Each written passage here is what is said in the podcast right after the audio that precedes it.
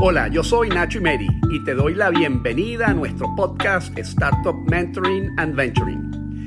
En este espacio virtual nos juntamos todos los viernes en vivo a las 7 de la mañana vía Instagram Live y desde Nueva York sostengo Nacho Talks con power players de la industria del emprendimiento y del venturing para que podamos tomar nota de buenos consejos para emprender con éxito, para identificar e invertir en las startups más exitosas de Hispanoamérica y para identificar a los mejores angel investors y gestores de fondos de venture capital enfocados en la región. Te invito a escuchar y a aprender de la historia de nuestro invitado de hoy. Te doy las gracias por formar parte de nuestra comunidad y te animo a que compartas este podcast con tus amigos emprendedores, mentores e inversionistas. Y ahora, let's talk con nuestro invitado de hoy. Buenos días por la mañana, Andrés. Hola, hola, ¿cómo estás? Muy bien, vale, gracias a Dios. bueno, tienes un paisaje espectacular allá atrás de la, del Cerro Ávila, hace falta. Así es, así es, así es. Bienvenido, bienvenido al, bienvenido al Ávila. Tengo tiempo sin verlo en vivo. gracias por compartirlo por aquí virtualmente. Una, una mañana maravillosa. Bueno, fantástico, Andrés. Bueno, muchísimas gracias eh, por haber aceptado nuestra invitación. Hoy es 23 de septiembre eh, del 2022. Tú eres el invitado especial de nuestro programa número 60 de Startup Mentoring and Venturing. Esta es una iniciativa que pusimos en marcha, como te comenté esta semana, eh, en enero del año pasado, en plena pandemia. Eh, mi persona y un grupo de amigos eh, apasionados por el mundo del emprendimiento y del venturing y básicamente el propósito de esta reunión virtual que hacemos aquí todos los viernes a las 7 de la mañana es aportar un grano de arena y hacer un esfuerzo para eh, mejorar dos cosas que pueden, que están un poco rotas en Latinoamérica que pueden mejorar muchísimo, que es eh, que el emprendedor latinoamericano muchas veces tiene difícil acceso a mentoría de calidad, eh, porque lamentablemente en muchas universidades latinoamericanas estratégicamente no le están dando tanta importancia o relevancia al tema del emprendimiento y los emprendedores eh, tienen difícil acceso a esos mentores que son muy importantes y que sirven de brújula para que saquen exitosamente sus proyectos adelante. Y lo segundo que pretende lograr este, este programa es darle al emprendedor latinoamericano acceso a financiamiento. Eh, y me estoy refiriendo a angel investors, me estoy refiriendo a, a VCs, eh, que son los que tienen la, capacidad pues, de darle gasolina eh, o dinero pues, a esas startups para que los fundadores se puedan enfocar 100% en el proyecto que están sacando adelante y mejoren entonces las probabilidades de éxito de ese emprendimiento. Entonces, en ese sentido, básicamente lo que hacemos es invitar a emprendedores exitosos latinoamericanos en otras oportunidades traemos al programa a eh, angel investors que están enfocados en invertir y apoyar el emprendimiento latinoamericano. En otras oportunidades traemos a gestores de fondos de, de venture capital eh, en cuya tesis de inversión está eh, Latinoamérica y muchas veces también traemos a representantes de las aceleradoras más importantes de la región eh, hemos tenido gente aquí, representantes de, de, de, Guaira, hemos tenido aquí representantes de Endeavor eh, y así sucesivamente. Entonces, eh, para mí y todas las personas que impulsamos este programa, que eh, si se conecta alguno de ellos, eh, lo voy a subir al panel para que nos acompañe en la conversación. Es un gran placer tenerte a ti eh, como invitado, eh, para la audiencia que nos escucha en vivo y que nos puede, que pues, seguramente va a ver este programa en diferido. Eh, bueno, Andrés González es paisano, es venezolano, igual que yo, así que va a estar hablando con acento venezolano en este programa hoy. Él es co-founder y, y, CEO de Assistancy. Es una startup que nace en Venezuela, pero que tiene sus headquarters en, en Madrid y que tiene operaciones en Venezuela y en Latinoamérica y en el, en el Middle East, en el sureste asiático. Y básicamente lo que hace, y me parece espectacular, es darle acceso pues, a emigrantes de todas de esas regiones del país, a médicos que le dan apoyo a, y asistencia médica en situaciones de emergencia o eh, cuando el paciente o la persona está sufriendo algún tipo de enfermedad eh, de las que nos afectan pues, en el día a día. ¿no? Y, ese acceso se hace a través de tecnología, a través de una aplicación que Andrés desarrolló, que probablemente va a compartir con nosotros en este programa, que me parece espectacular. ¿no? Entonces, La idea, Andrés, es que nos compartas un poquito tu historia, eh, que nos compartas un poquito eh, tu trayectoria académica, luego tu trayectoria profesional, y luego que nos cuentes un poquito, tú sabes, de todo lo que ha sido el desafío, pues, de poner en marcha, teniendo, teniendo un background de médico, un par de negocios, primero en Venezuela, hasta evolucionar a lo que es hoy Assistancy, que en mi opinión es una de esas eh, grandes startups venezolanas que son un ejemplo, y tú eres un ejemplo para el emprendedor venezolano, eh, y tu historia creo que va a ser muy útil para que el venezolano entienda, el emprendedor venezolano entienda que debe pensar en grande, ¿ok? No debe pensar simplemente en aprovechar una oportunidad de negocios local, sino más bien identificar pain points o situaciones de, difíciles de la población eh, mayoritaria, que son esas personas que quizás tienen difícil acceso a una cantidad de bienes y servicios, que a través de la tecnología y con estas iniciativas los emprendedores eh, están permitiendo pues, a, este, a, esta población tener acceso a esos productos y servicios y al final ser felices, ¿no? tener un, mejor estilo de vida. Y eso es lo maravilloso pues, que está generando el emprendimiento eh, en todas partes del mundo, pero eh, aquí en Latinoamérica yo creo que la oportunidad es gigantesca porque hay muchísimas cosas por hacer, ¿no? Entonces, bueno, con esa breve introducción, Andrés, te doy la bienvenida. Gracias por estar con nosotros hoy aquí. Y bueno, te paso el micrófono para que te presentes de dónde eres. Andrés, yo sé, cuéntanos que, dónde naciste, cómo era tu casa, si hablaba de emprendimiento, no se hablado de emprendimiento en casa. Bueno, Marcel, buenos días, muchísimas gracias este, gracias a todos esos que están madrugando ahí, que, que se están conectando poco a poco. Eh, para mí es un orgullo y un gran placer estar contigo después de que nos conocimos. Eh, nada pasa por coincidencia, nos conocimos, conversamos y estamos aquí y te quiero felicitar por este trabajo tan maravilloso que estás haciendo. Ya he visto varias de, de, de las sesiones, la última que vi anoche, antes de preparándome, es la de mi gran y querido amigo Alfredo Bamonde con quien compartí eh, en, hace años cuando estaba en el, colegio en el colegio Cumbres aquí en Caracas. Yo soy de Caracas, yo soy un, un venezolano eh, de, de, una familia eh, que tiene un legado de médico, que trae la medicina en la sangre, en el ADN.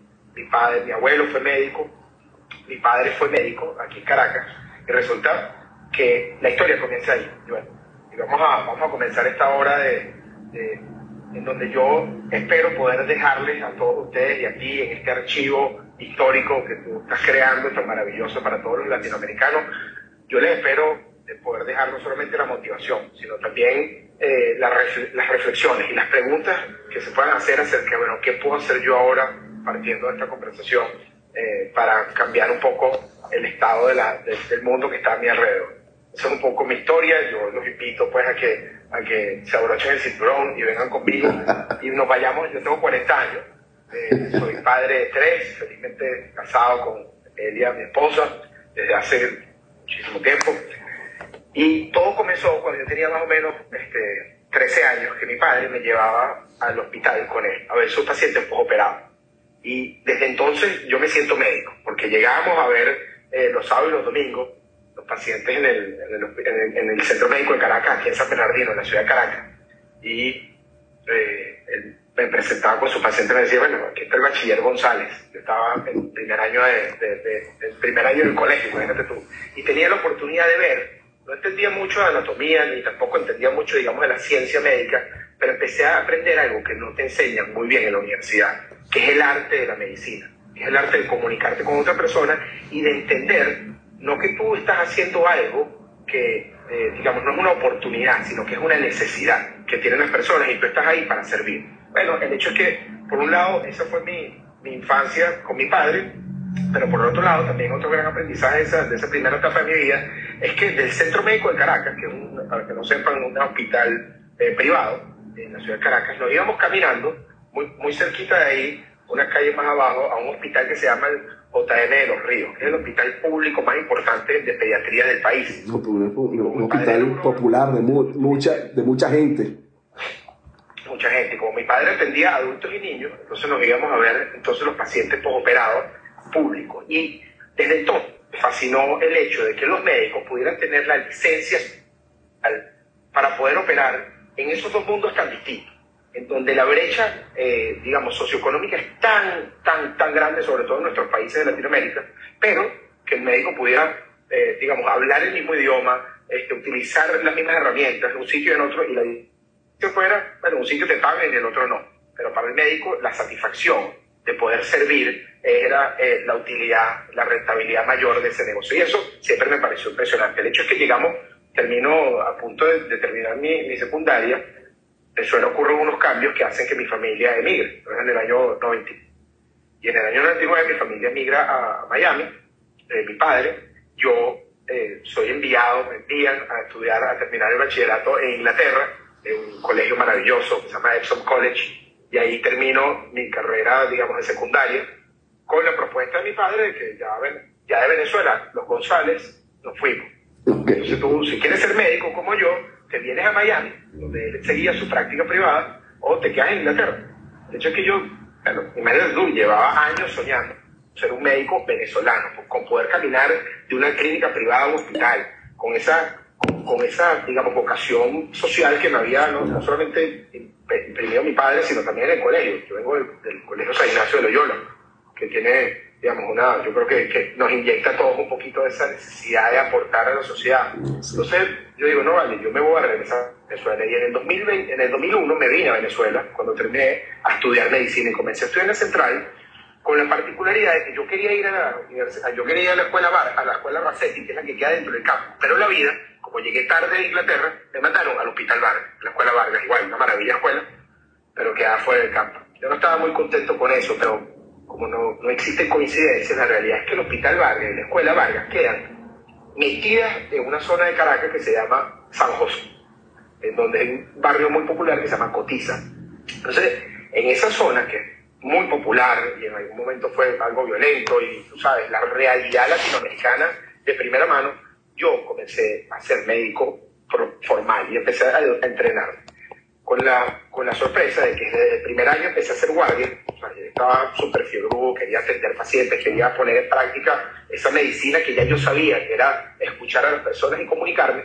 Y empecé a ser guardia con un amigo que conocí en la, universidad, Luis Velázquez, se llama él, hoy en día es mi socio, tenemos 18 años de, de, de, una vida ultra feliz de perseguir una y otra nuestros sueños juntos. Y resulta que con Luis empezamos, dijimos, nos dimos cuenta de algo. Y esa fue la primera chispa de emprendimiento que yo, eh, digamos, entendí en mi vida. Y fue que venía tanta gente al hospital sin la necesidad real de haber tenido que ir al hospital. Como un ejemplo, un dolor de cabeza de hace tres semanas, pero que a las tres de la mañana un viernes eh, se acentuaba y las personas tenían que caminar, cruzar el barrio para poder llegar al hospital.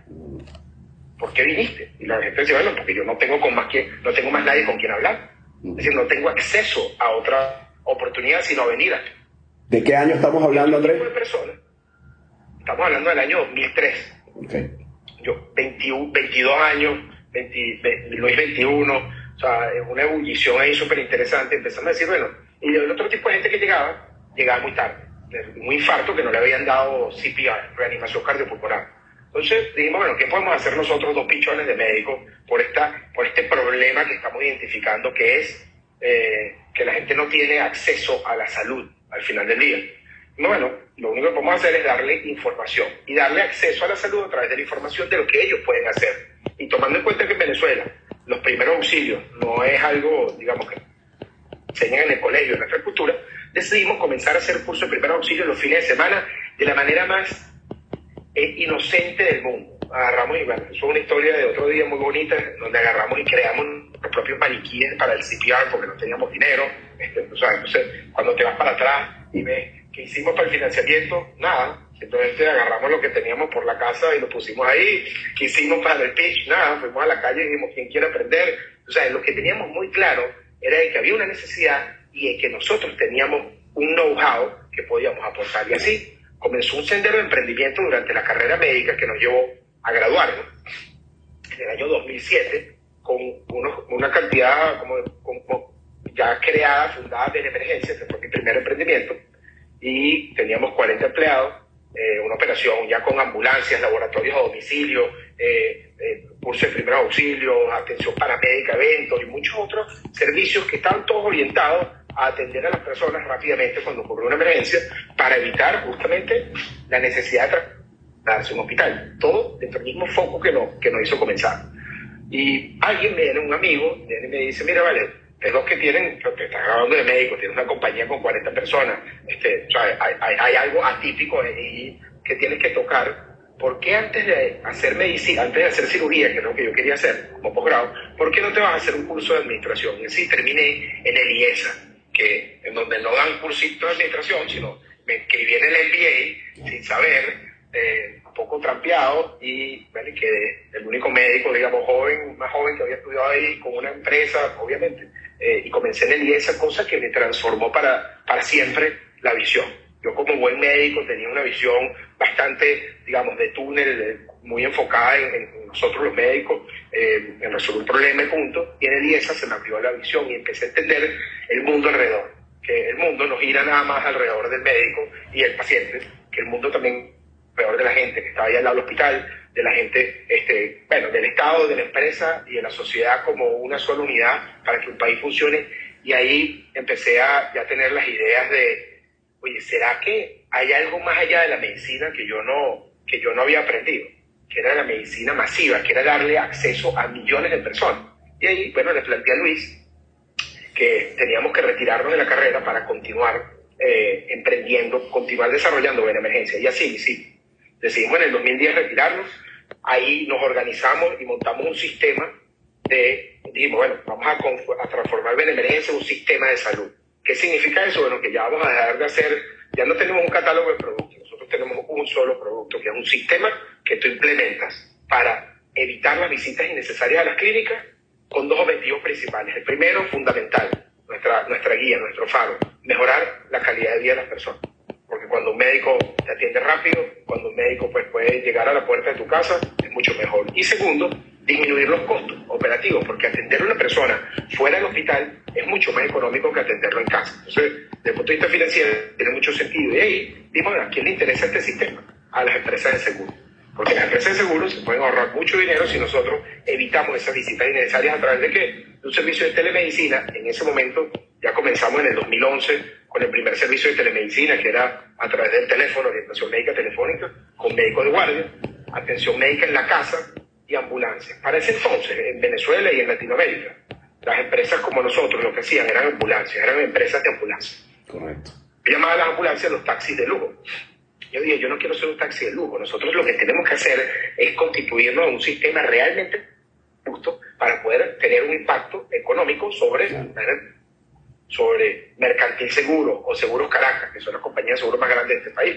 Y así lo hicimos y comenzamos en el 2011 eh, a, a, bueno, una noticia muy interesante, que en ese momento necesitábamos un poquito de capital para hablar de financiamiento. Hasta entonces todo lo habíamos hecho, eh, digamos, a pulmón y decidimos traernos, vender un 15% de esa empresa a un inversionista ángel que habíamos conocido, que sobre todo era Smart Money porque conocía mucho del sector del seguro y del sector del servicio para las empresas de seguro, lo que llamamos nosotros el modelo B2B2C, Business to Business to Client to Consumer, eh, y lo trajimos a la mesa. Una historia muy bonita que digo, te digo cómo ha evolucionado. Y, y, ahí comenzamos. La historia, digamos, lo que yo llamo la primera transformación de Benemergencia de unos emprendedores, estudiantes eh, que tenían un hobby fascinante a unos empresarios. Y la diferencia cuál fue? Que como empresarios empezamos a entender que lo que nosotros hiciéramos podía tener un impacto trascendental no solamente en nuestros clientes, sino en el entorno en el que estábamos. Y, y esa era eh, la Venezuela que cada día se estaba poniendo más complicada. Fíjate, ahí, ahí te, voy a, te voy a hacer un paréntesis, Andrés, porque tú estás explicando una cosa que hemos comentado varias veces en este programa que es lo, lo importante de descartar la idea de emprender solo, como el llanero solitario, y lo importante que es reunirse de personas eh, apasionadas con el proyecto, pero que se complementen entre sí. Fíjate, tú te reuniste con tu socio, me imagino que tendrán skills eh, totalmente distintos. Eh, uno será muy bueno en unas cosas, otros serán muy buenos en otras cosas, y eventualmente toman la decisión de eh, vender pues, un pedacito de su negocio para incorporar un angel investor que traía unos skills y una experiencia muy importante adicional para eh, mejorar las probabilidades de éxito y la posibilidad de escalar tu negocio a lo que eh, eventualmente se transforma en asistencia y que vamos a conversar ahora más adelante, ¿no? Bueno, gracias por ese, ese comentario, porque yo voy a estar al final, a conclusiones, pero ven a hacerla en la mitad. Nada extraordinario de solo, absolutamente. Este, y crea que hasta, digamos, si tú eres surfista, surfista, tú te vas y te metes solo con una tabla y te montas en una ola tú solo. La realidad es que ahí no estás solo, estás con, con, con, los amigos que te están apoyando, con la gente que te está eh, viendo por si te caes. O sea, nada se hace solo. Y la realidad es que yo, la primera recomendación, se lo escuché a Alfredo, eh, de hecho, en, la, entrevista, que uno de los errores era haber emprendido solo la primera vez. Yo me recuerdo, de verdad, tiene toda la razón. En mi caso, yo el primer día tuve la suerte de conseguirme con Luis. Eh, y la realidad es que de ahí en adelante mis sociedades son en parte iguales. Además, yo el día que me llame para hacer un negocio, no me, no me, no me pregunte qué vamos a hacer porque lo vamos a hacer. Eh, los, los, dos tenemos que aportar lo suficiente para que seamos iguales. Y entonces, de esa manera, pues yo he conseguido tener esa, esa, eh, la posibilidad de respeto y el entendimiento, a pesar de ser tan distintos. De hecho, Luis y yo somos dos caras de una moneda. Somos el total, quien nos esté viendo y nos conozca dirá, se estará riendo ahorita y dirá, es que es impresionante lo distintos que somos, pero nos unimos en algo que es fundamental, que es el propósito y la pasión de, eh, del sueño compartido. Entonces, bueno, dicho eso, nosotros estamos en una Venezuela del 2011 al 2015, por ahí, que se está poniendo cada día más complicada. A, pesar de eso, nosotros continuamos desarrollando algo muy importante en ese momento, que era eh, tecnología. Como ya teníamos el servicio de telemedicina por teléfono, yo estaba empeñado en decir, bueno, ahora ya estamos atendiendo mucha gente en casa y los números eran, y siguen siendo así, que hasta 85% de los motivos de consulta los resolvíamos en la casa. Entonces, de cada 100 personas, 85 se quedaban en la casa. Imagínate lo que eso representa para los costos que asume la aseguradora si esas 85 personas hubieran ido al hospital. Bueno, y ahorita multipliquemos esto por, por el número que te voy a decir, que en el 2015 llegamos a tener 3.500.000 afiliados. ¡Wow! O sea, la cantidad de servicios a nivel nacional que hacíamos era tan robusta y sigue siendo muy robusta eh, que eh, ahorrarle millones de dólares a las compañías de seguros y pudimos hacer el negocio, nuestro sueño que era el membership, era cobrar una cápita por persona independiente del uso y nos transformamos, ¿sabes? Estarán familiarizados con la palabra reaseguro, que son las compañías que apoyan, digamos, a la compañía de seguros, menos a nosotros como una compañía de preseguro. Antes que utilice el seguro, para nosotros. Y de esta manera nosotros protegemos al seguro, protegemos a la persona, porque la persona tiene los servicios en su casa. Hoy en día, médicos en menos de 20 segundos a través de, una, de un celular, en tiempo real. Realmente es algo que ha sido muy bueno, pero el país estaba complicándose. Y cada día más te escuchaba gente que, bueno, el amigo tal se fue, fulanito ya no regresa, hasta que en el 2017 ocurre la, la crisis de los migrantes más importante que ha tenido este país y probablemente el planeta en las últimas décadas. Yo estoy por aquí ahorita, vi a alguien que se conectó, estoy con alguien que estaba por aquí en una reunión en Davos, en Suiza. En ese momento yo era miembro del Foro Económico Mundial. Y ocurre que estamos en una reunión de un altísimo nivel y están hablando del problema de Venezuela. Y el problema de Venezuela de los migrantes en la frontera con Colombia, con Cúcuta. Y resulta que cuando ocurre eso, yo digo, bueno, ya va, qué, vergüenza que yo estoy aquí en esta reunión y si es verdad que yo soy un emprendedor que ha tenido muchísimas oportunidades y éxito, pero yo no sé nada de esa crisis, esa tragedia humana que está ocurriendo. Llego de Davos, de Suiza, y a los cuatro o cinco días me fui en carro a Cúcuta. Cuando llego a Cúcuta, bueno, porque dije, mira, tú no puedes ser un, emprendedor, tú no puedes ser un, un, como yo llamo, tú sabes, un, hacedor de cosas, un, trabajador incansable, sino si no asumes ese tipo de retos, ¿no? ese tipo de sacrificio, ese tipo de, de, de, retos al final del día. Y agarré mi carro, me fui a Cúcuta y pasé la frontera y, hablé con los migrantes y entendí la realidad de salud y la realidad humana que estaba ocurriendo ahí. Y con, y con eso en la cabeza empezó a ocurrir algo que ya venía ocurriendo, pero capaz yo no lo había visto, que eran muchos de esos amigos que se habían ido, me empezaban a llamar. Andrés Simón, amigo mío, me pongo un uno de uno, neurocirujano neurocirujano. Mientras yo estaba haciendo IES y todo eso, él había hecho neurocirugía. Se había ido a Madrid. Andrés Simón, mira, estoy aquí en Madrid. Tú sabes que obviamente no tengo título de médico, entonces estoy haciendo Uber. Pero mi mamá, en Cafetal, en Caracas, tiene fiebre, vómitos y dolor abdominal. Tú sabes que eso puede ser o un problema sencillo o una apendicitis. y no sé qué hacer porque no tiene seguro, yo no tengo plata ahorita para, para pagarle una clínica y si la mando por un hospital, pues puede ser hasta peor, eh, digamos, el problema, ¿no? Entonces, yo decía, tranquilo, yo te mando un médico de emergencia y ahí mandábamos, ¡pum!, eh, un médico de emergencia y el médico de emergencia, efectivamente, 85% de los casos se quedaban en la casa. Y empezamos a resolver un problema masivo. Las llamadas empezaron a incrementarse tanto que yo dije, bueno, ya va, esto es insostenible, hay que hacer algo al respecto. Hay que hacer algo al respecto con lo que tenemos. ¿Qué teníamos nosotros en ese momento? El sistema de salud primario, que evitaba la visita innecesaria a la, a la clínica, y la tecnología. Entonces montamos una plataforma, de una plataforma web a través de la cual la persona que estaba afuera podía comprar un plan de salud en dólares, en ese momento, y recuerda el tema de los bolívares y los dólares era muy complicado. Nosotros hicimos una compañía eh, eh, en Estados Unidos, y esa compañía en Estados Unidos le pegamos una plataforma de pago, Stripe, entonces estamos trabajando con Stripe, y le ofrecimos a los migrantes la posibilidad de comprar un plan que tenía no solamente telemedicina, atención médica en casa, entrega de medicamentos agudos como antibióticos y ambulancia, sino algo muy importante también, que era el seguro para emergencias médicas. Es decir, si efectivamente es una apendicitis, yo la voy por una clínica. Y ese seguro, fíjate tú qué interesante, que, y ahí, bueno, y ahí viene otra de las grandes conclusiones de mi vida hasta ahorita, es que eh, ese seguro lo hicimos en alianza con nuestro principal cliente, que es Mercantil Seguro. Me senté con Mercantil y dije, mira, Mercantil, tú que crees y que has visto que yo, que nuestro sistema es eficiente en reducir costos y en ser, poder atender una, de una forma distinta a las personas, ahora necesito que confíes de verdad y me des un producto especial. ¿Especial en qué sentido? Primero, solamente para emergencias y, y urgencias, es decir, para los temas del día a día. Segundo, el límite de edad en Venezuela para, para los seguros era hasta los 65 años. Nosotros le pedimos hasta los 85. Como yo necesito una brecha absolutamente nueva, no, está, no estaba descrita en ninguna parte del mundo. Que es justamente la población venezolana que se está quedando sola porque los hijos se están yendo, pues. Que es la población, los familiares de los migrantes, no nada más venezolanos. Después vamos a ver cómo en todo el mundo se replica este, este asunto.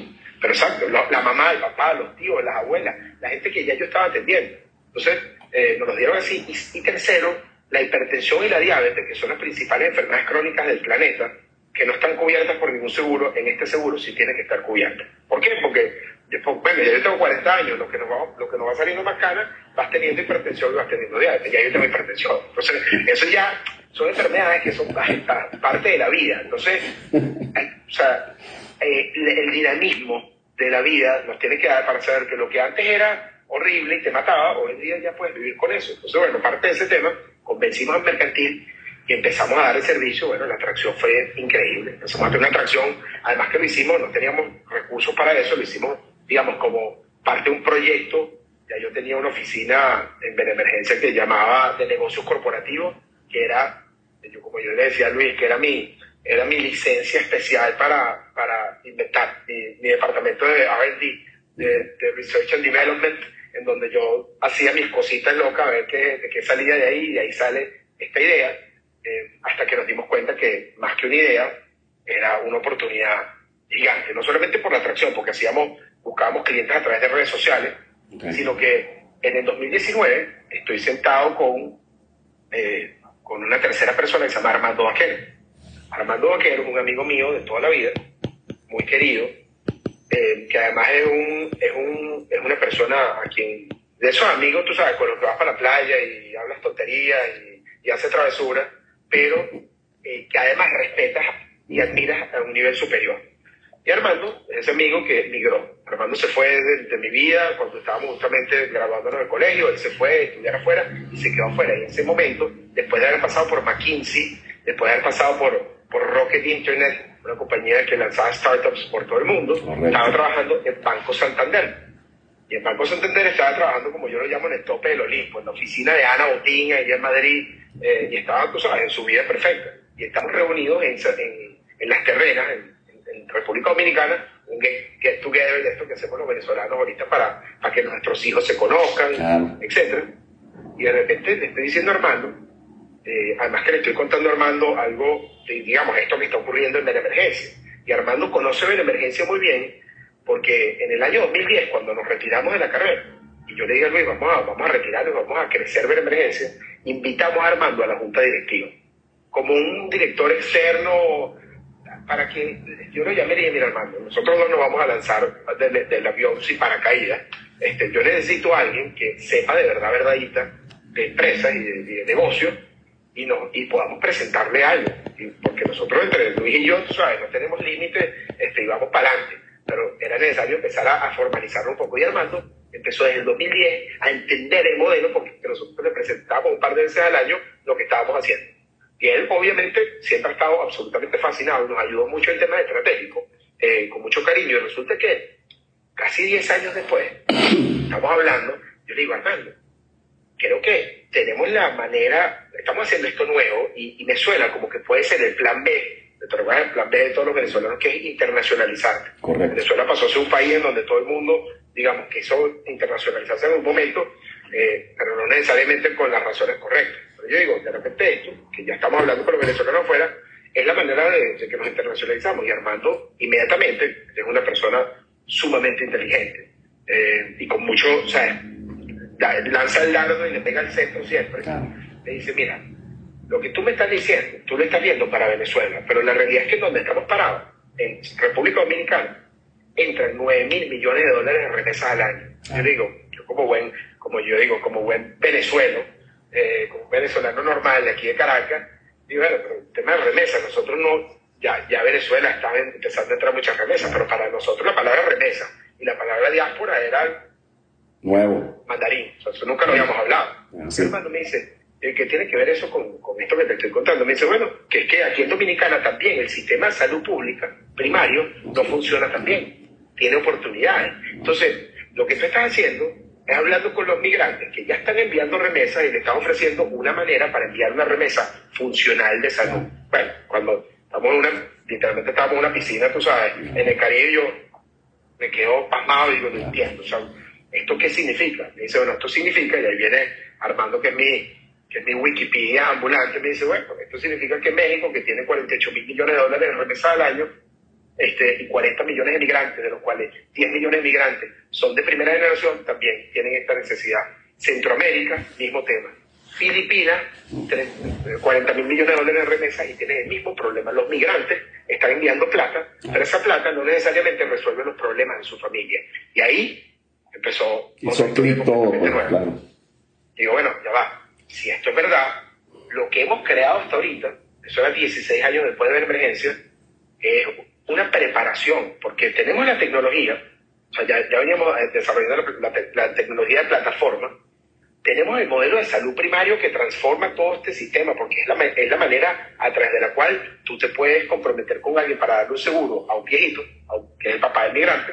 Eh, y tercero, pues ya estamos, digamos, ya estaba en el Foro Económico Mundial, Armando ya era un hombre de, del mundo y estaba en Madrid. Entonces, ¿eh? empezamos a hablar esa semana, no paramos de hablar del tema. Resulta que eh, cuando pasa esa semana, yo le hice a Armando la misma oferta que le hice a Luis 10 años antes. Le dije, ¿qué pasa si tú renuncias a, a, a Santander y te vienes con nosotros a hacer un spin-off de esta idea y hacer una compañía nueva? Beneficencia tiene su futuro asegurado, muy bonito, eh, pero yo puedo, si tú te lanzas, yo me salgo de la emergencia, yo constituyo un equipo y hago una transición en Benemergencia para que deje de ser una empresa familiar, que era como era Benemergencia hace dos años y medio, se transforme en una corporación, que además era lo que yo quería siempre, porque uno no puede querer, digamos, ser emprendedor para siempre o, ser una empresa familiar para siempre. Quería transformar Benemergencia en, lo he dicho desde hace muchos años, en Venezuela hay, un, en, en alimentos está Empresa Polar, en banca está Mercantil y Banesco, y en salud no hay nadie, salud no hay nadie que sea realmente masivo, que esté en todos lados. Eso es una gran oportunidad. Entonces, digo, yo me, yo me aparto de allá y dejo que esa compañía siga su camino siendo parte del directorio y me dedico a Assistance. Bueno, me dedico a esta nueva empresa. Al mes estaba en Madrid. Te voy a hacer otro paréntesis porque creo que vale la pena subrayar dos cosas muy importantes que has dicho, Andrés. Uno es el en alguna oportunidad, eh, algún amigo mío me dijo, mira, ¿qué es un emprendedor? Defíneme qué es un emprendedor, ¿no? Eh, y tuve, ese, ese día no supe contestar con precisión, pero me quedé como pensando en la pregunta y la metí en el horno un rato y estuve dándole como vuelta, ¿no? Y al final llegué como que a la conclusión de que un emprendedor tiene que ser una persona que se enamora de los problemas eh, no, no, no que se queja de los problemas, sino que se enamora de los problemas, tiene que ser una persona súper curiosa, lo que quiere decir entender ese problema mejor que nadie, ¿ok? Tiene que ser una persona creativa para buscarle una solución a ese problema. Eh, tiene que entonces eh, tenerse y reunirse con las personas necesarias para buscarle una solución a ese problema y luego eh, poner en marcha y ser muy persistente para sacar ese proyecto adelante, ¿no? Con las personas correctas, ¿no? Y tú, y, tú comentabas antes que en algún momento, eh, cuando empezaste a explorar pues, la oportunidad o la dimensión de la oportunidad que tenías en la mesa, de que decidiste montarte en un avión y te para Cúcuta para entender pues, las necesidades de ese, de ese sector de la población que estaba pasando una situación por un momento muy difícil, ¿no? Y lo otro que me parece que es muy importante que comentaste es el tema del pivoteo, ¿no? O sea, porque muchas veces el, el emprendedor, tú sabes, se enamora de su idea de negocio, la pone a caminar, pero, pero no tiene la capacidad de ir identificando cómo puede ir modificando el modelo de negocio para atender la totalidad de las necesidades que tiene ese entorno de personas que se pueden beneficiar con tu solución. Eh, y justamente eso fue lo que tú hiciste con la transformación de Beneasistencia a, Asistencia en base a estos comentarios y recomendaciones que te hizo este primero mentor, pero ahora socio vaquero, que identificó pues una oportunidad eh, y un pain point que no era venezolano solamente, sino de todos los países que, del tercer mundo, que tienen una diáspora gigantesca y que permanentemente están mandando millones de dólares para sus respectivos países, ¿no? Correcto, muy acertado. Tanto así que, eh, para, para aprovechar ese comentario, si tú me preguntas a mí, yo yo soy un empezador de cosas. O sea, para mí, yo, yo me veo a veces como el que lanza la chispa, prende la llama y comienza el incendio y después me voy, o sea, y ese incendio comienza y yo me voy a crear otro incendio, pero en, en contexto más positivo, ¿no? Eh, mira, yo veo este tema del emprendimiento, y me fascina verlo así porque como me gusta empezar, eh, yo veo como que esto es un camino hacia una puerta y mucha gente ve la puerta como el final y yo veo la puerta como el inicio. O sea, yo estoy caminando al inicio, siempre estoy caminando al, principio de nuestra historia. Eh, qué, cómico, porque mis equipos, todo el tiempo que me escuchan, tú sabes, filosofando, dicen, ahí vamos, pues vamos.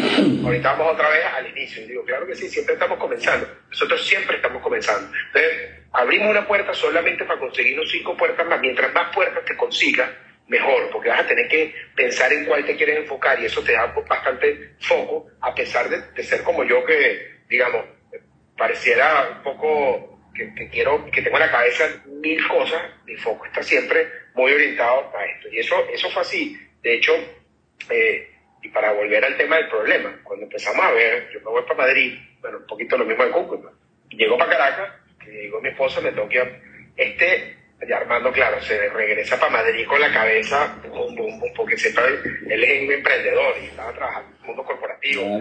Y McKinsey, imagínate, una empresa líder de consultoría del mundo, pues. O sea. Yo, y llego, hablo con Quique, con Luis, llego a Caracas y digo, y, Luis, que es mi, mi, mi mejor mitad, eh, le llego y digo, mira viejo, tú sabes que lo que estamos haciendo, tiquiti, tiquiti, tiquiti, tiquiti, le meto un poquito, el, tú sabes, le, eh, mi pitch más importante siempre es Luis y Armando. Entonces le hago el pitch, lo, se lo vendo y le digo, mira, y aquí tenemos a Armando, que es el socio perfecto tú llevas 10 años conociendo a Armando. Además que, para que tú veas lo que pasa cuando, o sea, cuando mezclas a gente así, ¿no? Él no lo conocía, ya 10 años conociéndolo en este entorno profesional, lo respeta y lo admira. Bueno, un socio perfecto. ¡Pum! Los meto en la mesa, le digo, parte igual los tres, vámonos, y hacemos esto ¿no? Y empecé una empresa, etc. Y voy para Madrid, necesito cuarto, digo, mira, bueno, listo, que hay que renunciar a, y con esta compañía nueva, etc Armando toma la decisión, eh, renuncia a Santander y eh, planeamos abrir Assistancy en marzo del 2020. Del, 2020. Bueno, setting the tone, relajó, armando toda la, toda la, estructura y resulta que en, ese periodo vamos pensando por qué, por qué esto tiene sentido, ¿no? y un poco de lo que tú estabas mencionando. La realidad es que los migrantes envían remesas los remigrantes envían remesas, tanto así que el mercado de remesas global es de 700 billones de dólares. Eh, pero las personas de los países como los nuestros terminan pagando, bueno, pero otro comentario es que las personas de países como los nuestros terminan pagando por sus situaciones de salud más del 50% de esos costos son pagados out of pocket, es decir, de su bolsillo. Es decir, muchas de estas remesas que entran, la gente las tiene que gastar inmediatamente para medicamentos, consultas, etcétera, etcétera. Entonces, les queda muy poco para el momento de la emergencia. Tanto así que cuando tú te vas a la, la cifra del problema global, un problema que te lo voy a contextualizar desde lo macro micro, una de cada dos personas en el mundo no tiene acceso a salud. Estos son, eh, estos son estudios de la Organización Mundial de la Salud. Es decir, 3.500, 3.600 millones de personas en el mundo no tienen acceso. Es una locura. Pero además de eso, y mezclándolo con este tema del out pocket, 100 millones de personas al año, según el Banco Mundial, caen por debajo de los niveles de pobreza, o sea, se hacen pobres o más pobres, a razón de una emergencia médica porque tuvieron que pagar más de lo que podían. Y eso, tú dices, bueno, ¿cómo, que más de lo que podían? Sí, vendieron el carrito de perro, caliente, vendieron la bicicleta, vendieron la moto para que la mamá no se muriera de una apendicitis. Cuando tú ves esto y lo mezclas con que uno de cada 30 personas en el mundo es migrante, es decir, los migrantes son una masa bastante importante en el mundo, dices, aquí hay algo que hacer. ¿Por qué? Porque primero las remesas en metal ya no son tan eficientes, son, son ineficientes, cuestan mucha plata, cuestan mucho dinero mandarlo, hasta 20%, eh, y además tiene un problema de arbitrariedad. Si tú me mandas hoy, a mi imagínate, tú eres, tú eres mi hijo, yo soy tu padre, eh, y yo estoy aquí en Caracas y tú me mandas una remesa hoy, viernes, y yo me siento bien, ¿qué, y, y, ¿qué voy a hacer con esa remesa hoy viernes? Te imaginarás lo que hace un caraqueño normal un viernes en la tarde, te, sale con los, te sale con los amigos, etc. La cervecita. Te das cuenta que el miércoles que viene te puede dar apendicitis. Entonces, cuando me dé la apendicitis, tú vas a llamar a decirte, hijo, necesito que me mandes 5 mil dólares o me voy a morir. ¿Y tú qué tienes que hacer? El desastre. Caes dentro de esa así del Banco Mundial. Por otro lado, eh, la gente está gastándose la plata en, la salud. O sea, el que recibe la remesa, como te dije, se lo gasta además una buena proporción de salud. Y el tercer punto, más importante aún, es que el sector de seguros, a pesar de que ha sido una maravilla, digamos, los bancos y los seguros nos han transformado el mundo. El crédito y la capacidad de tú estar seguro, eso es lo que, eh, digamos, el mundo moderno es gracias a eso. Pero, bueno, no, ha podido eh, dinamizarse tanto como nosotros nos hubiera gustado. Y la realidad es que no es posible comprar una póliza o no era posible comprar una póliza desde Estados Unidos para cubrirte mensual, desde el punto de vista legal. Y tampoco era sencillo, pues tenías que llenar 100.000 planillas, tenías que hacer exámenes médicos. Entonces, tomando en cuenta eso, digo, bueno, muy fácil, vamos a montar un sistema que sea 100% online, que te puedas afiliar en tres minutos, que no tenga exámenes médicos de ingreso, que además te permita afiliarte. Al principio comenzamos en Venezuela hasta los 85 años y después del primer año de operación le quitamos la edad. O sea, en Venezuela tú puedes afiliar a cualquier persona de cualquier edad a Assistency, que te cubre entre 5 y 10 mil dólares para emergencia, eh, además de todos los servicios en casa, este, en tres minutos, sin exámenes médicos. Y eso es innovación, y eso es innovación social, y eso es innovación dentro del sector de seguros, lo que se llama InsurTech. Entonces nosotros somos una compañía de seguros que tiene, eh, que, que utiliza la tecnología para dinamizar y digitalizar muchos procesos que hacen finalmente, Marcel, que el seguro sea para las personas de verdad. O sea, ya pase de ser un tema financiero nada más y se transforme en un tema de servicio. Entonces, bueno, decidimos lanzar Asistencia en marzo del 2020. Eh, como todo nos ha pasado, como lo que nos ha pasado a nosotros, digamos, en nuestra historia eh, reciente, bueno, desde que comenzamos, todo un poquito más complicado. Y ahí vamos a llegar al tema del financiamiento, que yo sé que es muy importante para esta conversación, y sobre todo el acceso al financiamiento, porque habrá mucha gente que nos está escuchando que dirá, bueno, y, y, lo decía Alfredo, además lo voy a volver a traer a la mesa eh, por muy querido, decía, es que tú en Miami nadie te entiende. Te tienes que ir para Silicon Valley, te cierran un cheque de un millón y medio detrás de un Starbucks en Silicon Valley. Bueno, en Miami no te entienden, imagínate aquí atrás. No, imposible. Este, mucho más complicado. Y ahorita Recuérdense, marzo del 2020, ¿qué pasó? El 11 de marzo del 2020, nosotros estamos preparados para lanzar el 13 de marzo, hacer el show de lanzamos así, para el lanzamiento. El 11 de marzo, la Organización Mundial de la Salud finalmente decreta la pandemia global del COVID-19. Nos sentamos, tenemos una oficina en Madrid, que está armando, un yo aquí en Caracas. La oficina en Madrid ya la habíamos, habíamos hecho la base en Madrid justamente por el tema de financiamiento, porque con los bloqueos en Venezuela era obtener capital de AAA, los fondos institucionales más importantes del mundo, y cae la pandemia. Bueno, con eso nos asustamos un poco, pero decidimos seguir adelante. Dijimos, no, nosotros tenemos una solución global para un problema global. Y bueno, o sea que la pandemia probablemente hasta puede ser más interesante lanzarlo. Eh, no hay mal que por bien no venga y entonces lanzamos. La decisión difícil fue, ¿cubrimos COVID o no cubrimos COVID? Que fue una decisión que tomamos en 30 segundos a pesar de lo difícil que era, porque bueno, en nuestro ADN está, ¿cómo vamos a lanzar esto? Que está, es para ayudar a la persona y vamos a decir, te vamos a ayudar, pero no es lo difícil, te vamos a ayudar en lo fácil, absoluto. Lanzamos con cobertura COVID. verdad que lo felicito porque no, normalmente aquí, aquí en los Estados Unidos, donde vivo yo, Oye, cada vez que vas a contratar un contrato, eh, contratar una póliza de seguro, tienes que leer las letras chiquitas porque te excluyen una cantidad de cosas. Entonces, de verdad que lo felicito por haber tomado esa decisión arriesgada de incorporar al COVID, ¿no? Correcto, absolutamente cierto. Y tú sabes, eso también es lo interesante de, de no tenerle miedo a meterte en el agua que, en la que tú no nadas. O sea, yo, yo soy médico, o sea, by the way, lo que están oyendo ahorita, yo soy el médico más joven que ustedes conocen que se ha retirado de la medicina. Eh, y yo sí, eh, yo, yo eh, estoy en esta operación ahorita con ustedes, en ustedes haciendo mi lo, lo bonito es que como tú como médico puedes incorporar ideas nuevas para poder meterte en negocio y después meterte en temas sociales y después meter, utilizar toda esa información para esto. Entonces, bueno, empezamos Asistency eh, lanzamos una, además con algo muy bonito que se llama Asistencia SOS, que fue una estrategia también social. Nosotros hemos hecho mucho énfasis en el trabajo social e impacto social a través de nuestra carrera, eh, con múltiples iniciativas, eh, digamos, para las comunidades. Hoy en día iniciativas que son bastante grandes, te voy a poner en contexto todo el sistema de orquesta venezolano que, que fundó el maestro Abreu, que son 1.013.000 niños a nivel nacional día tienen el sistema de telemedicina de emergencia eh, completamente gratuito para ellos y su familia. Entonces, bueno, ese tipo que estamos buscando. Con asistencia de los venezolanos del mundo, mira, no importa que no puedas pagar, métete en asistencia SOS, haz tu consulta digital totalmente automatizada y si es necesario, porque el riesgo es alto, un médico de nosotros te llama. Entonces, durante la pandemia, los médicos venezolanos estaban llamando a los venezolanos de todo el mundo a hacerle consultas médicas gratuitas por teléfono en tiempo real bueno, fue, algo muy bonito, más de 200.000 casos atendidos con éxito, eh, y bueno, y eso continúa hoy en día en algo que llamamos Asistency Free, que hemos lanzado en México, en Filipinas, pero bueno, antes de eso, el financiamiento.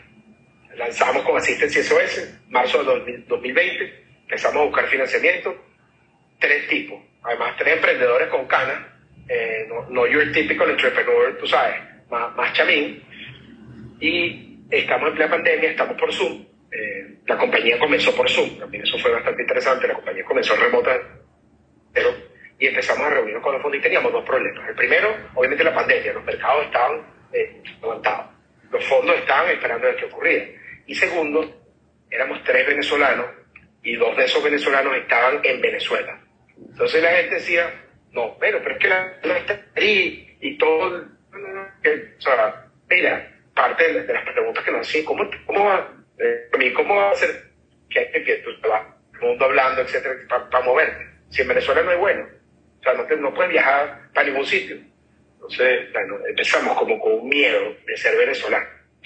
Miedo que veníamos, muchos venezolanos que me escuchando eh, lo, lo, lo, lo, saben, porque es así, porque en el mundo se crea un estigma bastante negativo al respecto, por las razones y motivos que no vienen al caso, pero eh, bueno, nos dio, nos, metió ese, ese, ese, virus de, bueno, empezamos a hacer pitches tratando de no decir ni siquiera de, no, yo soy italiano, pues un pasaporte italiano, cosas locas.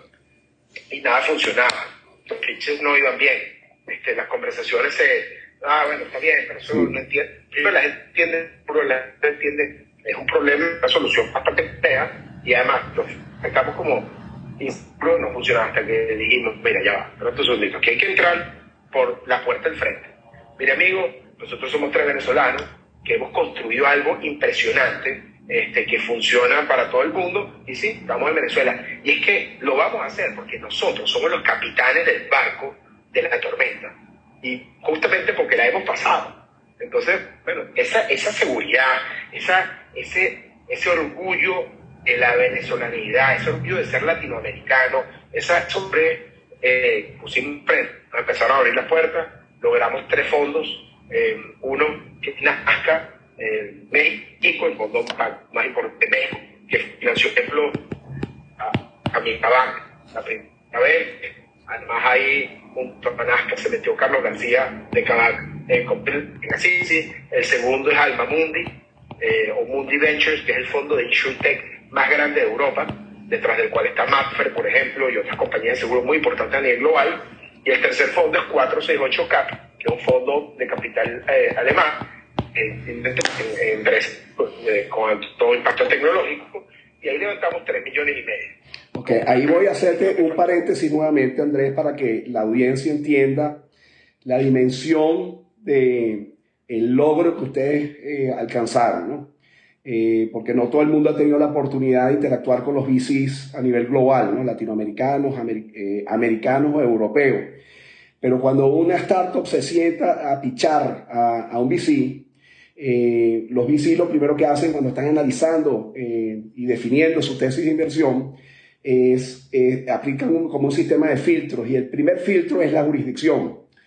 Eh, y si tu startup nace en una jurisdicción que no está en esa lista de jurisdicciones como habilitadas o aceptadas como jurisdicciones para recibir inversión del, del VC o, o, inversiones del VC en startups de esa, de esa jurisdicción, prácticamente que te, te eliminan como una opción. Entonces lo que ustedes lograron estando eh, y, pichando que eran emprendedores venezolanos de un emprendimiento que nace en Venezuela, pero con potencial de escalar y convertirse en un negocio regional y luego global, es una cosa extraordinaria que merece un premio y un trofeo del tamaño de la, del obelisco de la Plaza Altamira, para que la gente lo entienda. Gracias, gracias, Marcel. Tal, cual fue bastante complicado, pero, pero bueno, falta un puntico bien interesante, que, que no conseguíamos, entonces cambiamos el pitch al orgullo, a decir, no, nosotros somos la gente, nosotros estamos hechos de esa de ellos, nosotros fuimos forjados en la tormenta. Pues. Entonces, somos en la isla perfecta para, para este challenge. Pero además, que a mí me encanta decirlo, porque como dicen los, los americanos, que walk the, o put your where your mouth is, que significa comprometerte no solamente tú vas a pedir dinero, no solamente pides, sino pones. Y ahí entonces nosotros dijimos, nuestros eran de 500 mil dólares y decidimos nosotros los founders a el primer ticket. Entonces, vamos a pichar diciéndome unos tickets. Y bueno, ¿y quién, quién invirtió? Bueno, nosotros compramos el primer ticket. Después se llama, pero o sea, ustedes los founders ya habían puesto unos 600 mil dólares para comenzar el negocio y además metieron otros 500. Efectivamente, bueno, ahí comenzó un spin súper positivo. Levantamos millones y medio de dólares abrir Dominicana y México. Efectivamente, abrimos Dominicana y México eh, empezamos a tener una atracción muy, muy, muy interesante, muy bonita con los migrantes. Eh, y en, estos países, nuestro modo básico en cada es abrir piscina que tienen médicos de guardia para hacer medicina. Luego, eh, dependiendo si necesita o mandar a la clínica, enviamos un médico a casa, una ambulancia y lo damos a ahí hacemos con alianzas. Nos aliamos con la mejor compañía de medicina primaria domiciliaria del país, en el caso de Venezuela, esa es de emergencia, y con la mejor compañía de seguro del país. En el caso de Venezuela es Mercantil. En el caso de Dominicana y México hicimos lo mismo. Nos aliamos con Humanos en Dominicana, nos aliamos con GNP, que son las más importantes de seguro, GNP en México, y con las compañías de atención médica. Empezamos a crecer, eh, a desarrollar más la nos fue bien, tanto así que eso terminó siendo como en julio del año 2000, en, en junio del 2021 estábamos cerrando una serie A de, eh, que terminó siendo de casi 14 millones de dólares, entre, fueron 10 millones del anuncio y después hice 10 millones y medio y después le extendimos un poco por una oportunidad, porque cuando lanzamos la nota de prensa de la Serie A, ya nosotros teníamos, la Serie A era para abrir Centroamérica, Filipinas, y el primer punto es que queríamos abrir México, porque, digamos, porque es necesario para el modelo una solución global al problema global y por lo tanto decidimos eh, que teníamos que, bueno, que era un tema global y que si tú dices que es global, no lo, no lo afrontas como tal y además que es un tema en donde hay mucho tema de economía de escala, eh, pues no, no podías hacerlo. Entonces por eso esa es la razón de las banderitas que a veces te puede pensar, bueno, te vas a equivocar porque estás poniendo muchas banderas porque quieres expandirte. Nuestro tema no es querer expandirnos, nuestro tema es que cuando tú llegas a Madrid y empiezas a hablar los migrantes de Madrid de Assistance, eh, cuando llegamos con, con, Venezuela, está al lado el hondureño que te dice, mira, y para mí que tengo mismo, mi mamá está en Honduras y no tiene servicio, ¿qué puedo hacer? Y te llega el filipino, que está en Madrid también, y te dice, hey, I have my parents in, Manila and I want them to have an insurance coverage. Entonces, como nosotros vendemos en los países desarrollados, o lo que llamamos nosotros los corredores de remesa, este, que son Estados Unidos, Europa, y para ese momento teníamos pensado los Emiratos Árabes, pero todavía era un tema muy, todavía decíamos los filipinos en Europa. Resulta que levantamos el capital, lanzamos la nota de prensa, y con la nota de prensa decía, vamos a, digamos, la noticia era, vamos hacia Filipinas, vamos al sureste asiático.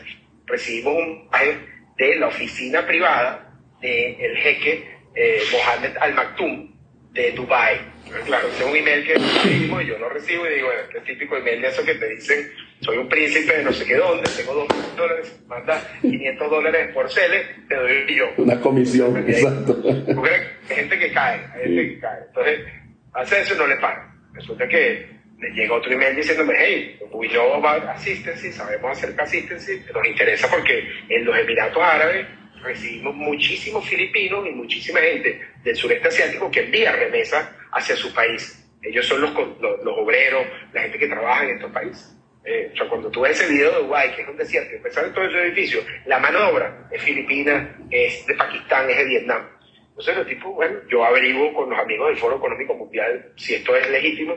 Efectivamente, empezamos las conversaciones y al mes estamos en Dubái firmando una ah, una compañía sin golf, en Golfo, eh, y en Dubái eh, con nuestro socio, la familia real, hay que permite un acceso sin precedentes al mercado de los Emiratos Árabes para poder comercializar ahí nuestro producto y que efectivamente sea escalable desde legal. Eso ocurre de esa forma y continuamos, pues, eh, ahorita que, en qué estamos, nuevamente, estamos en una, estamos, bueno, ya tenemos eh, Venezuela, Dominicana, México, eh, Honduras, Filipinas y yo el miércoles, el, el jueves que viene, revisen el Instagram porque estamos lanzando oficialmente Guatemala ya. Eh, voy a estar en Ciudad Guatemala, muy contento con mi equipo ya finalmente en el lanzamiento. Y estos seis países los vamos ahorita a madurar durante un tiempo. Vamos a, a, hold down en, países duros y a meterle mucho el tema de tecnología. Y para eso estamos ahorita eh, en, una, en pleno camino a la serie, a la nueva serie de financiamiento y resulta que, como no es sorpresa ya en nuestra vida, estamos en, un momento en donde el mundo está, digamos, los mercados otra vez están todos aguantados, todo el mundo está eh, eh, bien asustado, eh, pero nosotros, bueno, este, este, es el momento en donde nos toca nuevamente levantar financiamiento. Yo no tengo la menor duda, en muy buen camino, de que, de que lo estamos viendo, que lo vamos a continuar en, en la sede quienes invirtieron, cuando nos sentamos con nuestros inversionistas, quienes invirtieron y bueno, vamos a salir al mercado. Yo no, no, no, olvídate de salir al mercado, vamos a hacer follow-up todos. Entonces, el líder de la ronda fue Mundi Ventures, este fondo súper importante, InsurTech, eh, y nuestros otros dos fondos, 468 y Nazca, volvieron a invertir. Entonces, tenemos dos, dos, dos nuestras dos rondas de levantamiento, prácticamente tenemos los mismos inversionistas, no han querido eh, dar espacio eh, para, para más y ha sido muy bonito porque entonces la relación es una relación impresionante. Yo te soy sincero, una de las cosas a lo que le tenía un poco de miedo, siendo un emprendedor eh, más dictatorial que otra cosa, porque en emergencia éramos Luis y yo manejando todo a nuestro placer, tener que presentar resultados a una junta directiva de inversionistas globales, era algo que me, producía un poquito de ansiedad, soy sincero, y bueno, y la realidad es que ha sido maravilloso, me ha crecido como persona, como ser humano, como profesional, empresario muchísimo, y, y para, vamos, los próximos pasos los próximos pasos son estar en 15 países eh, de aquí al 2025. Los próximos pasos son realmente empezar a ver a los migrantes, o sea, que el mundo desarrollado vea a los migrantes como una fuerza y no como una carga. Muchas veces los migrantes son vistos como carga y no como una fuerza transformadora. Eso es lo que, esa es la que tenemos ahorita en la mano. Queremos llevar este mensaje, este, que la gente entienda que es verdad, tú puedes hacer un negocio, tú puedes vender audífonos, bolígrafos, y está bien, y, y, y, puede hacer millones de dólares. Ahora, hacer algo con propósito cambia el mundo. Y este mundo necesita que lo cambiemos positivamente. Hoy, cuando yo hablo de cambiar, yo no estoy diciendo eh, olvidarte de lo viejo para hacer algo nuevo. En absoluto, fíjate tú, nuestro caso. Nosotros estamos viendo el futuro de la salud buscando en el pasado de la salud, cuando los médicos iban para la casa, cuando mi abuelo iba a casa de un paciente. Eso es lo que estamos haciendo hoy en día, pero lo masificamos utilizando la tecnología y a mí me, enorgullece y me llena de un, de, una, de un compromiso, de una humildad para comprometerme muy importante que podamos estar haciendo un vínculo entre el pasado y el presente, un vínculo, entre los que se fueron y los que se quedan. Entonces, bueno, esa, Marcela, es nuestra historia, estamos nuevamente comenzando todos los días. Hoy en día, eh, yo te pudiera decir que es mental tener mentoría. Yo te, yo te puedo decir que no existe, ¿verdad?, un ecosistema de mentoría eh, en nuestros países de Latinoamérica eh, tan establecido. Por ejemplo, bueno, en Débora, por ejemplo, todavía no está en Venezuela. en Venezuela es un caso muy particular. Yo vivo en Venezuela y desde Venezuela atiendo al mundo. O eso era uno de los grandes challenges de, de, de esta de esta apasionada carrera con Assistance, que era, todo el mundo decía, no, es imposible montar esto desde Venezuela, tú no puedes, te tienes que ir para Silicon Valley. Y mira, yo sé que en Silicon Valley sería más fácil, yo estoy clarísimo, pero hacerlo desde aquí, o sea, el mundo, cuando hacemos las cosas así, desde aquí, aquí es donde estamos poniendo el cemento muy profundo para que se entienda que es posible. Nosotros estamos ahorita con un modelo que nació en Venezuela transformando el mundo. Entonces, ¿cómo no vamos a transformar Venezuela? Y si eso sirve para Venezuela, entonces podemos entonces continuar haciendo este modelo, no asistencia, sino el modelo de emprender con propósito, con valores, para que muchos otros países de nuestra región puedan florecer. Entonces, yo creo que ahí, para mí, el IESA ha sido fundamental. Yo en el IESA hoy en día estoy en el directorio, como miembro del consejo directivo, y, y, estamos impulsando mucho eso, cómo podemos transformar el IESA de una institución, digamos, convencional de educación de primera línea, pero cómo podemos llevar un poco más hacia los emprendedores. Hay muchos emprendedores, en nuestros países hay muchísimos emprendedores pero la tasa de, de, de suceso, de éxito, después de los tres o cinco años es muy baja todavía. Entonces tú tienes 96% de los, casos, de los emprendimientos fracasan antes de los seis años. Eso no funciona tanto. O sea, nosotros está bien que, se, que tengamos un espíritu emprendedor, está mejor que ese espíritu emprendedor sea de largo plazo. Y dos, el tema del acceso a financiamiento. Bueno, yo creo que, mira, yo no hablaba ayer con unos banqueros. Eh, en el caso de Venezuela y Emergencia, Venezuela eh, va cambiando. Damos nuevamente acceso a financiamiento.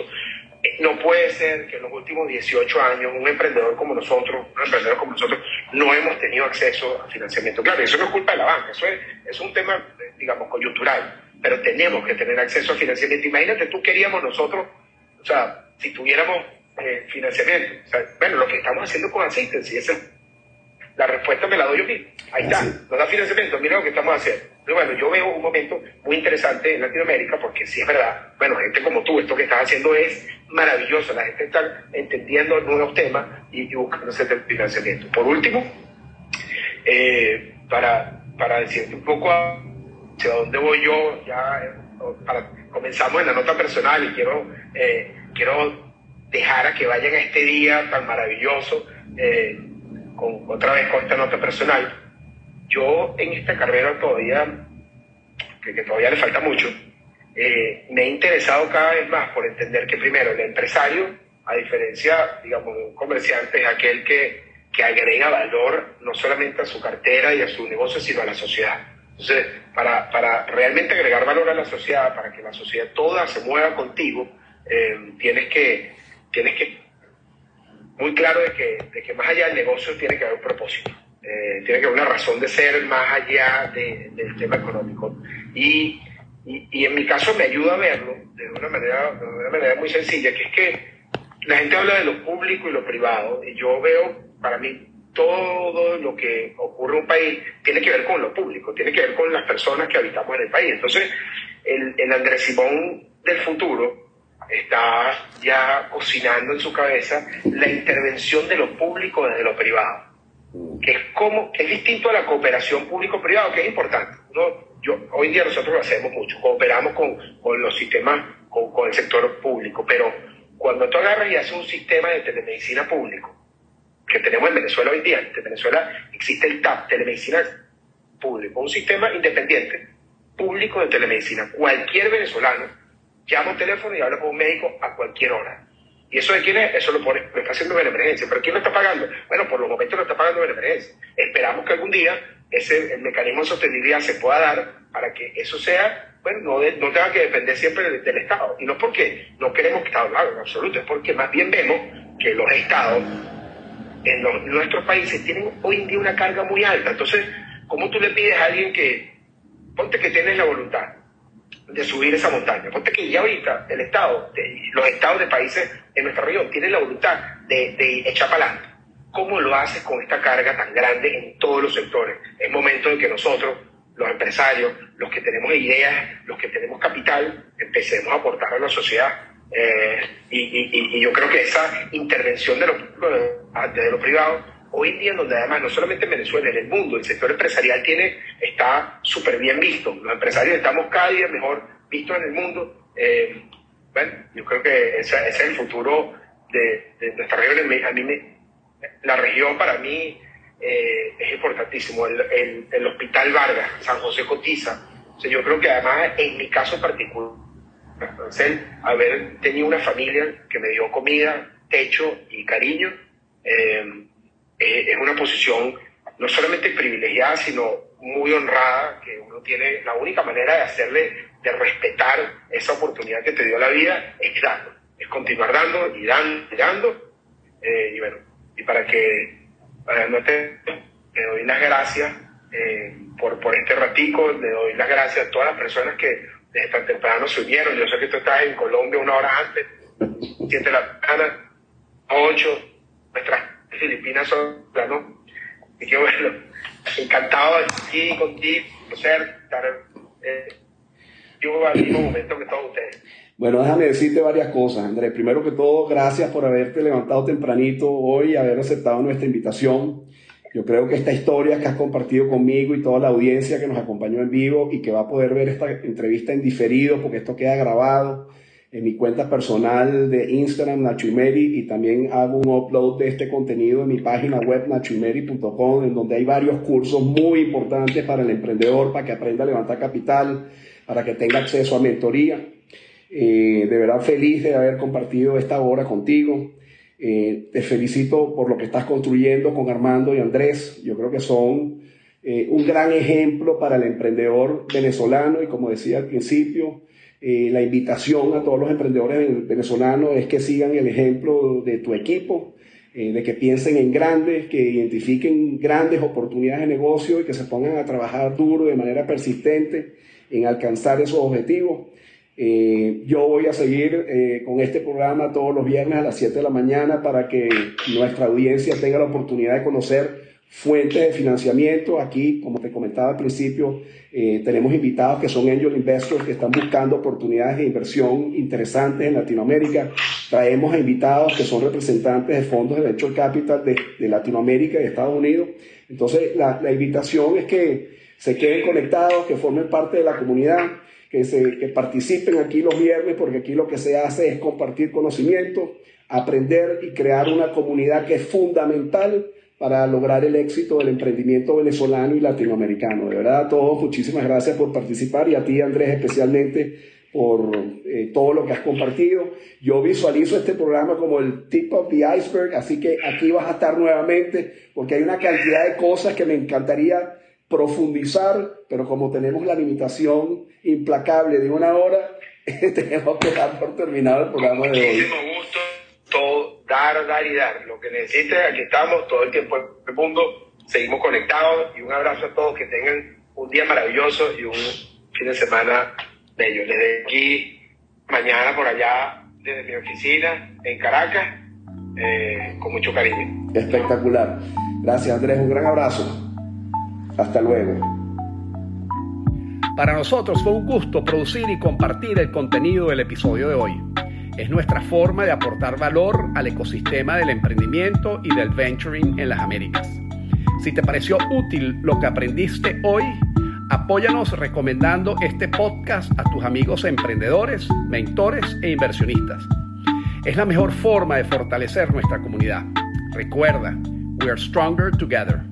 Para escuchar episodios del pasado, para hacer cursos online gratis o con descuentos especiales, para implementar la estructura corporativa y fiscal ideal para tu startup, o para internacionalizar tu fondo de Venture Capital con servicios de formación y administración de fondos de calidad, visita nachoymeri.com, marca mi agenda Zoom and let's talk. Nos vemos el viernes que viene.